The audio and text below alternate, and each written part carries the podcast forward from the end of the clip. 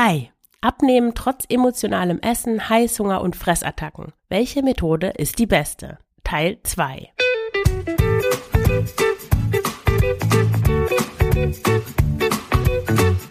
Schlanke Gedanken, endlich frei von Heißhunger, Essdrang und Fressattacken.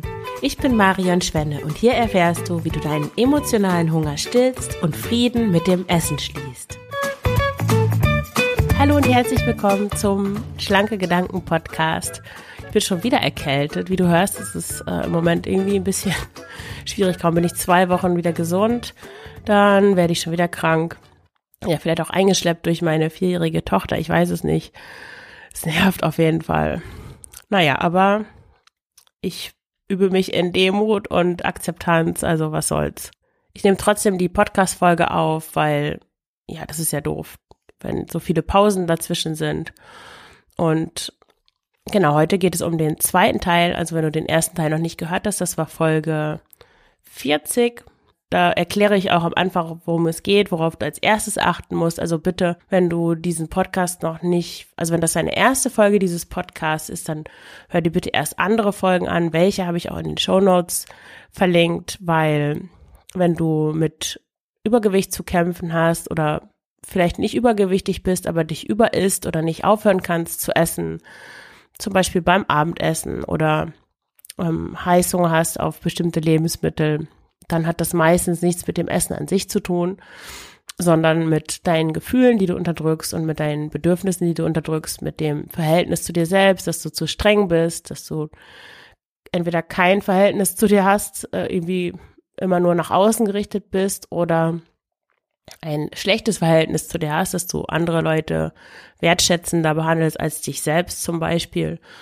Und wenn du dann anfängst, Diäten zu machen, um dein Essverhalten in den Griff zu bekommen, dann dokterst du nur an den Symptomen herum, aber nicht an der Ursache und hm, bringst dich eigentlich dann noch mehr in diesen Teufelskreis, der es ja ist von äh, Überessen, äh, von eigentlich ja erst Heißhunger, Essdrang und dann Überessen, Fressanfälle und dann wieder dieses Zusammenreißen und dann kommt wieder der Heißhunger und dann hört es einfach nie auf.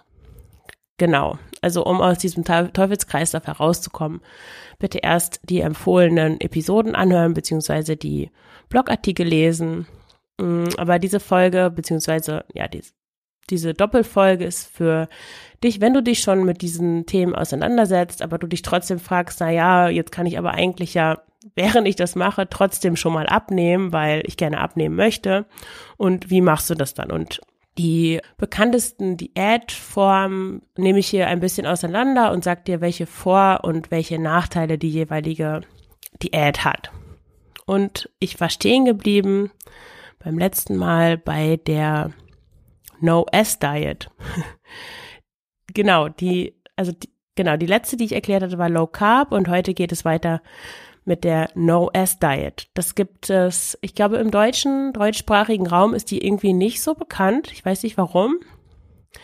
Vielleicht würde man hier einfach so das Äquivalent dazu, das ist auch keine Raketenwissenschaft, diese No-S-Diet, aber äh, bei uns würde man vielleicht einfach sagen, naja, isst drei Mahlzeiten am Tag und sonst, ja, lass den Rest weg. Hinter No-S-Diet, die hat sich Reinhard Engels ausgedacht oder Reinhard Engels, er ist Amerikaner, mit einem schönen deutschen Namen.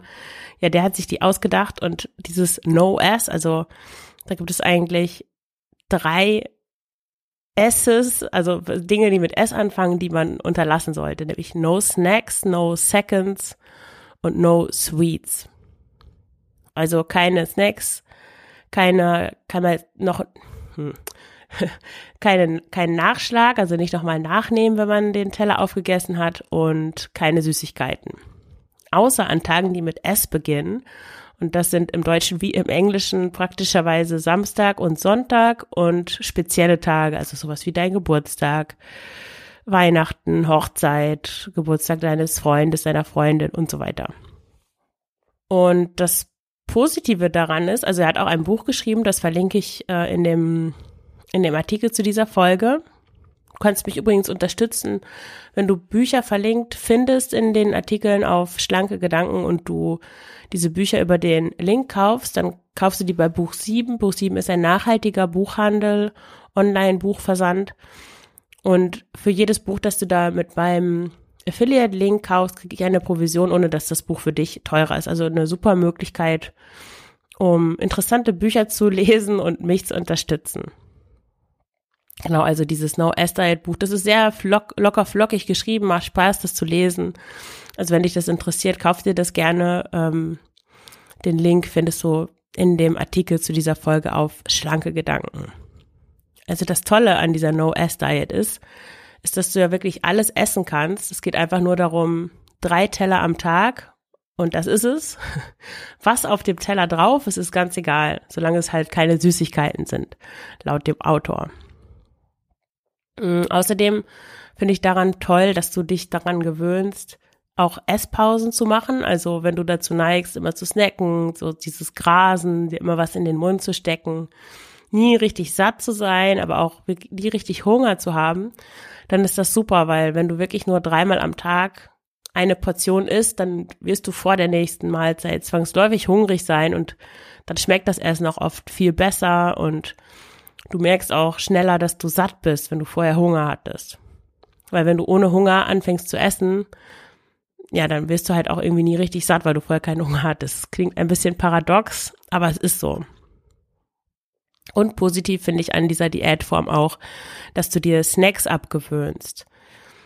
Snacks sind praktisch und sinnvoll für viele Menschen in vielen Situationen, aber dieses, wie das in unserer Gesellschaft ja ist, dieses ständige sich zwischendurch irgendwas in den Mund stecken, das ist für unseren Körper, überfordert unseren Körper, glaube ich, und ist eigentlich nicht so gut, weil das auch oft achtlos geschieht und man das nur isst, weil es da ist oder dann holt man sich schnell irgendwo einen Schokoriegel oder so. Und eigentlich braucht der Körper das gar nicht. Und es ist auch nicht gut für den Körper.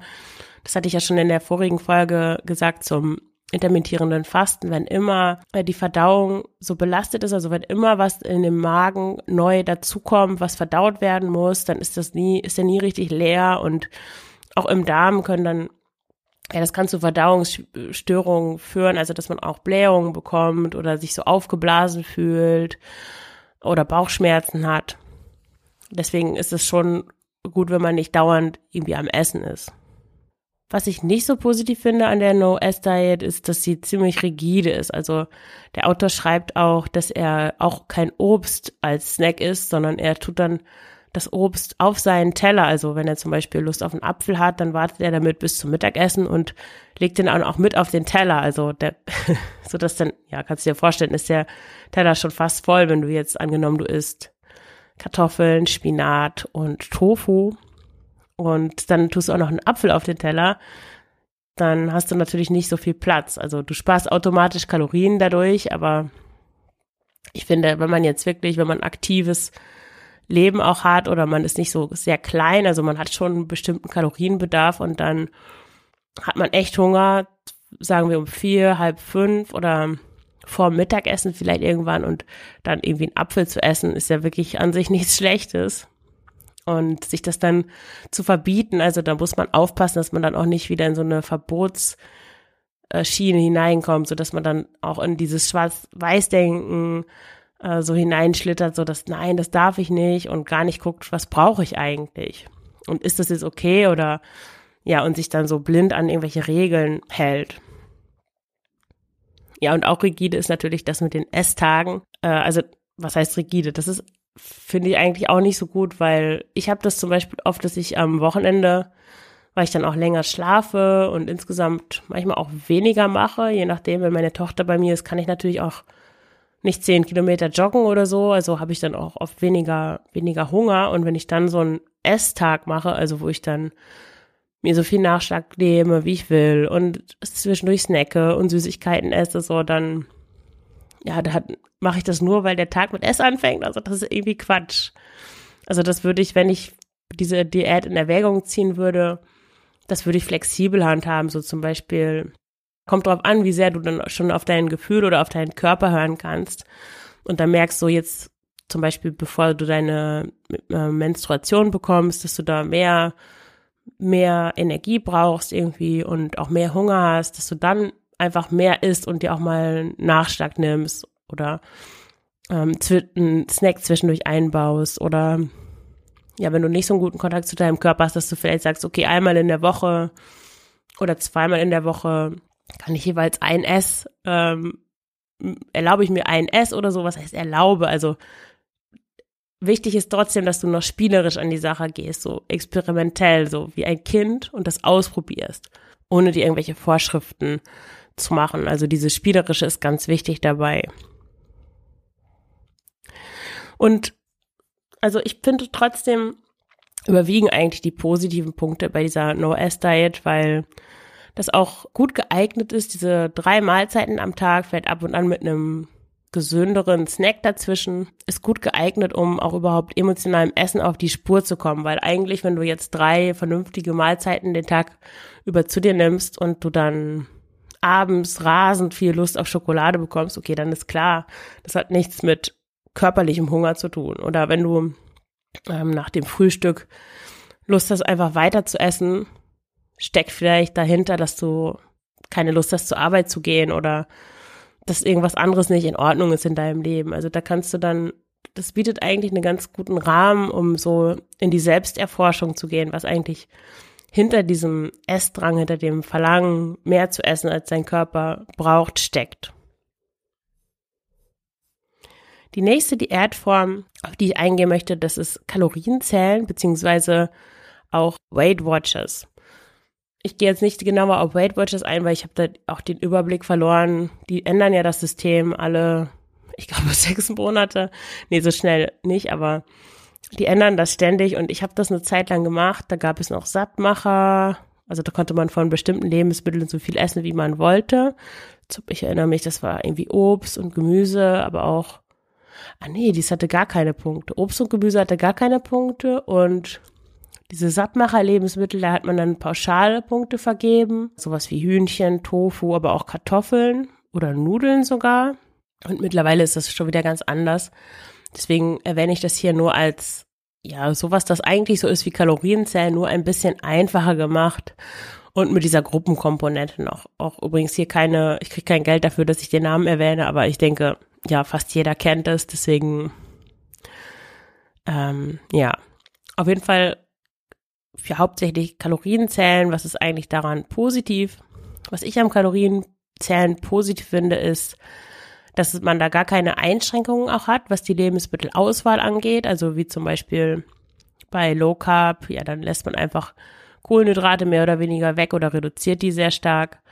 Und beim Kalorienzählen, ja, da könntest du dich theoretisch nur von Nudeln ernähren und ja, ist egal. Hauptsache, du nimmst weniger Kalorien auf, als du verbrauchst. Und das ist es schon. Bei Weight Watchers wahrscheinlich so ähnlich. Also wie gesagt, ich habe das jetzt so dazu erwähnt. Ich werde jetzt nicht immer bei jedem Punkt noch auf Weight Watchers eingehen.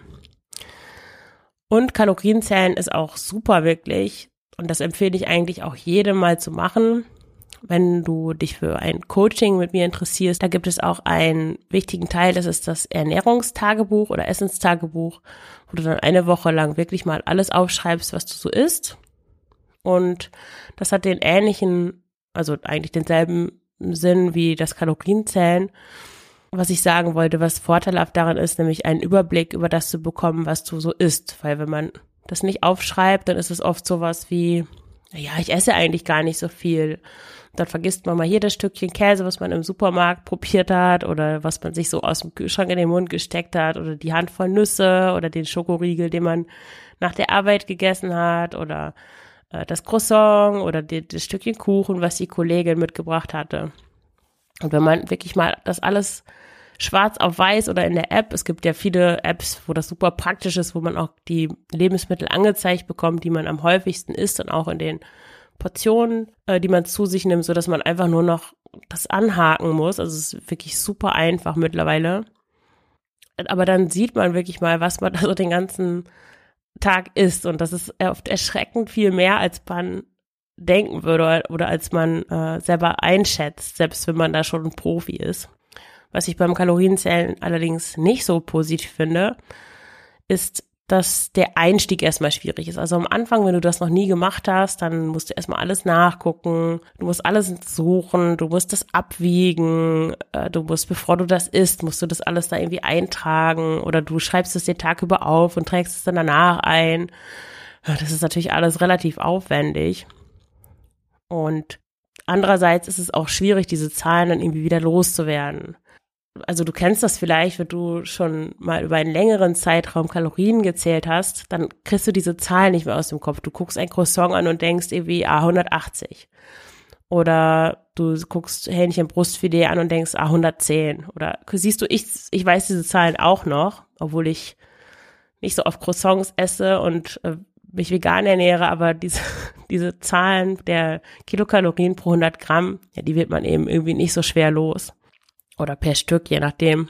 Und deswegen, ja, geht auch so, so ein bisschen die Unschuld des Essens verloren. Gerade wenn du dazu neigst, deine Gefühlsseite, deine körperliche Seite, alles was so weich und, und nicht rational ist, so zur Seite zu schieben und mehr so funktionieren zu wollen und äh, dich durchzusetzen und äh, hart gegenüber dir selber zu sein, dann ähm, geht da oft so die Genusskomponente vielleicht mit auch verloren und äh, du rationalisierst diesen ja eigentlich diesen Teil, der eigentlich zu, zu, zu, zur körperlichen Seite, zu Genuss gehört, rationalisierst du und machst das zu so einem totalen Kopfding.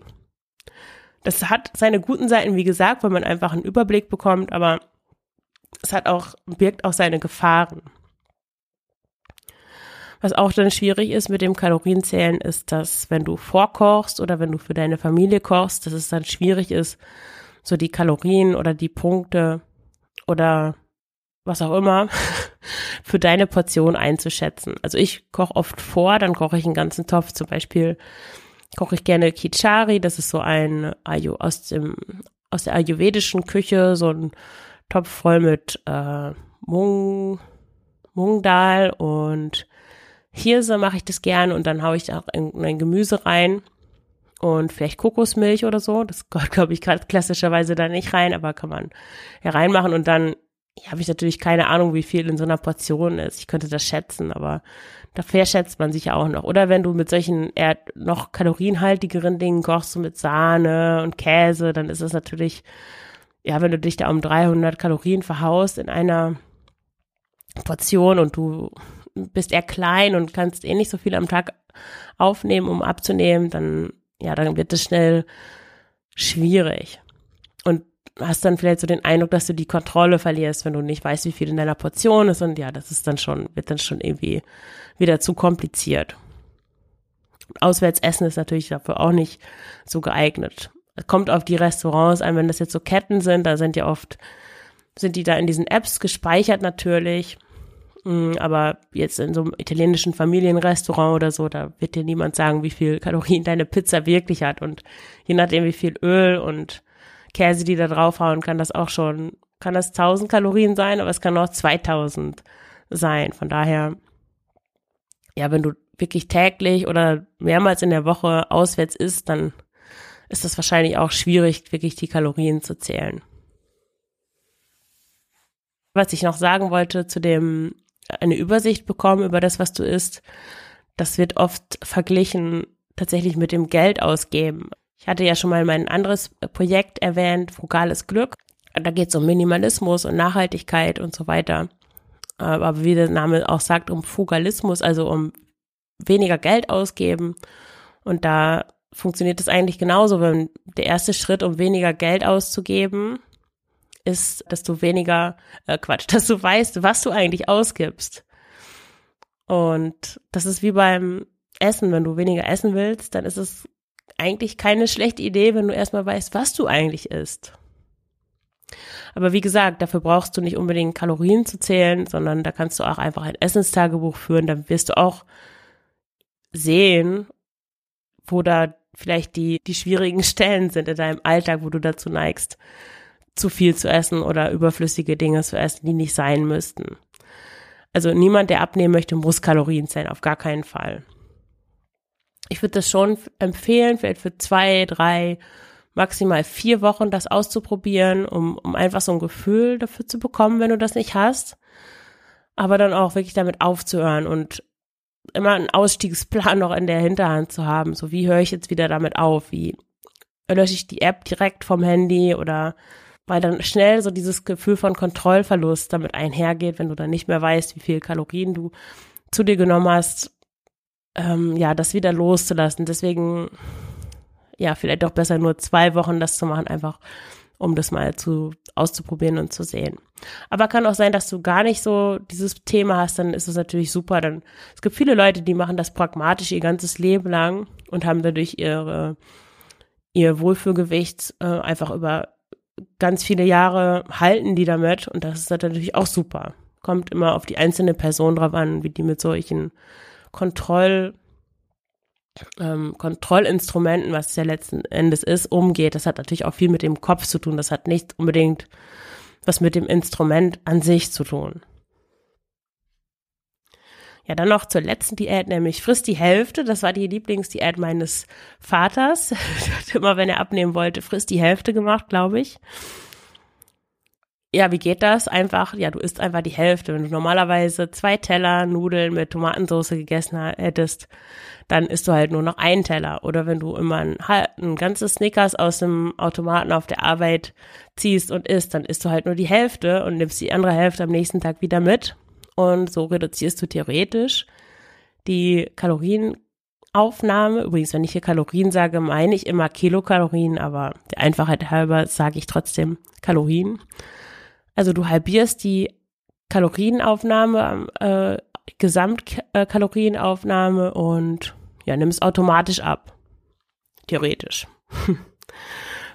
Was positiv daran ist, dass du ja alles essen kannst, was du willst. Du musst eigentlich gar nichts ändern. Deine Ernährung bleibt, wie sie vorher auch war. Also das ist einerseits positiv, ist aber auch negativ, weil ja, es kann das Abnehmen leichter machen für einige Leute, weil einfach nichts geändert werden muss. Es kann das aber auch schwieriger machen, weil wenn du dich jetzt nur von, von Spaßessen ernährst oder von Fast Food, von Dingen, die du irgendwo bestellst, wenn du nicht selber kochst und das dann, dann nur die Hilf Hälfte ist, dann kann das erstens sein, dass du gar nicht richtig satt wirst davon. Also ziemlich sicher bist du davon nicht satt. Und Zweitens kann auch sein, dass du dann nicht genug Nährstoffe aufnimmst und auch zu wenig Protein zu dir nimmst, wenn du das einfach halbierst. Also das kann vielleicht eine gute Idee sein für den Anfang oder für zwischendurch mal oder ja, ich weiß auch nicht, wofür das eigentlich gut ist. Also ich würde das eigentlich nicht empfehlen für, für Leute, die so eine Durchschnittsernährung haben, weil da muss man eigentlich schon wirklich auf die Nährstoffe achten, weil du sonst ja, wenn du Hunger nicht so gut aushalten kannst, dann ja, und du vorher auch nicht auf Protein geachtet hast, dann kann das echt sein, dass du da ständig hungrig bist, auch schlechte Laune hast, das nicht lange durchhältst und ja, das macht dann ja auch keinen Spaß. Wenn du dich allerdings bisher schon eh super gesund ernährst, vielleicht so eine Sportlerernährung hast oder so, mit viel Eiweiß, viel grünen, grün Gemüse und Vollkorngetreide und so weiter, aber dazu neigst einfach zu viel insgesamt zu essen, kann das schon durchaus Sinn machen. So, das waren die Diäten, die ich vorstellen wollte. Zum Schluss noch ein paar Tipps insgesamt. Also nochmal, wenn du an deinem emotionalen Essen arbeiten möchtest, wenn du das auflösen möchtest, dann frag dich erstmal, hm, welche Gefühle du eigentlich hast. Versuch die zu benennen. Und schau auch auf dein Denken, also versuche da so rigides Denken zu entlarven. Rigides Denken fängt immer an mit solchen Wörtern wie ich darf, Punkt, Punkt, Punkt, nicht oder ich muss oder irgendwie ist da nie, niemals, also so schwarz-weiß-denken mäßig enthalten. Und das Gute daran ist, wenn du dieses rigide Denken oder schwarz-weiß-denken, wenn du dann, wenn du in der Lage bist, das zu ent, so ein bisschen zu enttarnen, während du in diesem Denken drin bist, also du, du denkst irgendwas so, ich, ich darf jetzt keine hellen Nudeln mehr essen, denkst du zum Beispiel, weil ich will ja abnehmen. Wenn du dir dann aber klar machst, ah, das ist ja wieder so ein Schwarz-Weiß-Denken, dann kannst du dir klar machen, okay, hey, warte mal. Erstens darf ich alles, weil ich bin ein freier Mensch und ich alleine, ich selber entscheide, was ich wann, in welchen Mengen esse. Und wenn ich heute habe ich vielleicht keine Lust auf weiße Nudeln, aber wenn ich am Wochenende mir eine richtig leckere Linsenbolognese koche, dann esse ich meine Lieblings, was weiß ich, Barilla, Entschuldigung für die Namen, für die Markennennung, Nummer 5, ich, ich weiß ich kenne mich nicht aus, aber meine Lieblingshellen Nudeln dazu und genieße das so richtig. Ich esse vielleicht nicht 250 Gramm wie bisher oder 150 Gramm, sondern vielleicht nur 70 Gramm. Ich werde das richtig genießen und ja, so kannst du dann damit umgehen, mit, mit diesen, mit dieser Art von Schwarz-Weiß-Denken. Also nie wieder alle Nudeln essen, das ist ja völliger Wahnsinn. Auf welche Ideen unser Verstand kommt. Also diese Art von rigidem Denken kannst du dann ganz bewusst dekonstruieren, indem du dir sagst, also indem du dir den Satz anguckst und überlegst, so, okay, was stimmt daran alles nicht? Weil daran stimmt ja eigentlich mal gar nichts. So, und dann vielleicht jetzt noch abschließend, welche Diät empfehle ich denn jetzt eigentlich oder welche Ernährung? Tja, das ist natürlich super schwer zu sagen, weil nicht für jeden passt alles und so eine allgemeine Empfehlung zu geben macht überhaupt keinen Sinn, weil es muss auch zu deinem Leben passen und so weiter. Aber grundsätzlich würde ich schon dazu raten, so regelmäßig zu essen. Wie oft spielt, glaube ich, da jetzt nicht so eine große Rolle, ob du jetzt zweimal am Tag isst oder nur einmal oder fünfmal. Aber regelmäßig ist, glaube ich, nicht schlecht. Dann warmes Essen ist auch gut. Also nicht dreimal am Tag ein belegtes Brötchen essen. Das ist, glaube ich, nicht so vorteilhaft, wenn du abnehmen willst. Dann viel Gemüse und so pflanzlich wie möglich. Angenommen, also du machst ja Diät und dann isst du jeden Tag 500 Gramm Magerquark mit Süßstoff ja, das, ich, ja, es kommt drauf an, wenn du das wirklich gerne magst und du kannst dir vorstellen, das für dein Leben so weiterzumachen, okay. Hm, aber viele Menschen zwingen sich das einfach nur rein und dann ist es vielleicht besser, nach anderen Alternativen zu schauen. Dann finde ich es wichtig, auf Proteine zu achten, einfach weil die länger satt machen und weil da auch wichtige Mikronährstoffe auch drin sind. Dann greift zur Vollkornvariante wegen der Ballaststoffe. Das macht länger satt und enthält auch mehr Nährstoffe. Und denk an die gesunden Fette. Dazu gehören zum Beispiel Leinöl, Rapsöl, Nüsse, Kerne, Samen, Nussmuse, Tahini. Und dann versuch den Zucker zu reduzieren, beziehungsweise ja, schau, dass du nicht in jeder Mahlzeit Zucker aufnimmst ist nicht wichtig, also du sollst nicht, das ist glaube ich nicht realistisch, den Zucker ganz aus deiner Ernährung streichen, aber versuche so einen guten, realistischen, pragmatischen, praktikablen Umgang damit zu finden. Und was auch ganz wichtig ist, gerade für Frauen, ist, dass du lernst, auf deinen Körper zu hören, weil der Körper, wenn du mal versucht hast, Kalorien zu zählen, hast du gemerkt, dass es dir zu unterschiedlichen Zeiten in deinem Zyklus ganz, ja, dass du da, dass es dir zu bestimmten Zeiten leicht fiel, dein Kaloriendefizit einzuhalten und zu anderen Zeiten ganz schwer. Und das hat auch mit dem Zyklus zu tun. Also, wenn du das noch nicht machst, track unbedingt deinen Zyklus, sodass du weißt, aha, wann ist die Zeit vor dem Eisprung, wann ist die Zeit nach dem Eisprung, weil da unterscheidet sich ziemlich viel und nimm dann auch Rücksicht darauf. Versuch nicht da wie eine Maschine jeden Tag 1500 Kalorien zu dir zu nehmen, wenn du an einigen Tagen weniger Appetit hast und an anderen mehr. Ja, und das passt auch zu dem letzten Tipp. Wiederum Schwarz-Weiß-Denken, entlarven und dich davon lösen. So diese Idee, was ja auch in vielen Diäten suggeriert wird, dass du dich immer gleich ernähren musst, dass eine Diät für immer ist oder für jeden Tag ob das jetzt das gleiche Kaloriendefizit ist jeden Tag, ob das immer die gleiche Menge an Kohlenhydraten ist, die du aufnimmst oder auch nicht aufnimmst, ob das jetzt diese drei Mahlzeiten am Tag ohne Snacks sind, äh, wie bei der No-S-Diet. Das äh, macht keinen Sinn, wenn dir gerade überhaupt nicht danach ist, wenn du weniger Hunger hast oder mehr Hunger hast. Ich würde dir vorschlagen, dass du einfach ein bisschen, wie gesagt, spielerisch ausprobierst, welche Diät zu dir passt, welche Methode. Du kannst einfach mal eine Woche lang eine ausprobieren, ohne Druck und das dann auch so anpassen, dass es zu dir und deinem Alltag, zu deinem Lebensstil passt.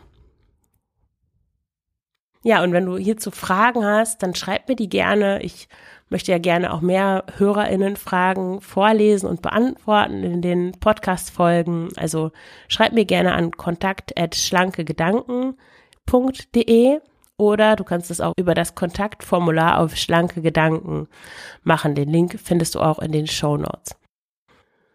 Und wenn du unter Fressattacken leidest oder wenn du Heißhungeranfälle hast oder wenn du Essdrang hast, wenn du nicht aufhören kannst zu essen, wenn du vielleicht auch immer an Essen denkst, wenn das irgendwie insgesamt viel zu viel Raum einnimmt in deinem Leben, viel zu viel Energie zieht und du trotzdem nicht die Figur hast oder den, das Gewicht hast, das du gerne haben möchtest und du versuchst abzunehmen, aber es klappt nicht und du hast auch schon gar keine Lust mehr darauf, du hast echt die Hoffnung fast schon aufgegeben. Und auch, ja, du verstehst schon, dass so aus emotionalen Gründen ist, aber du kommst da irgendwie auch alleine nicht weiter, dann kontaktiere mich gerne für ein unverbindliches und kostenloses Kennenlerngespräch und dann treffen wir uns online und schauen, wie ich dir helfen kann, was dein Problem ist. Also den Link findest du auch in den Show Notes. Dann danke ich dir fürs Zuhören. Alles Gute, deine Marion.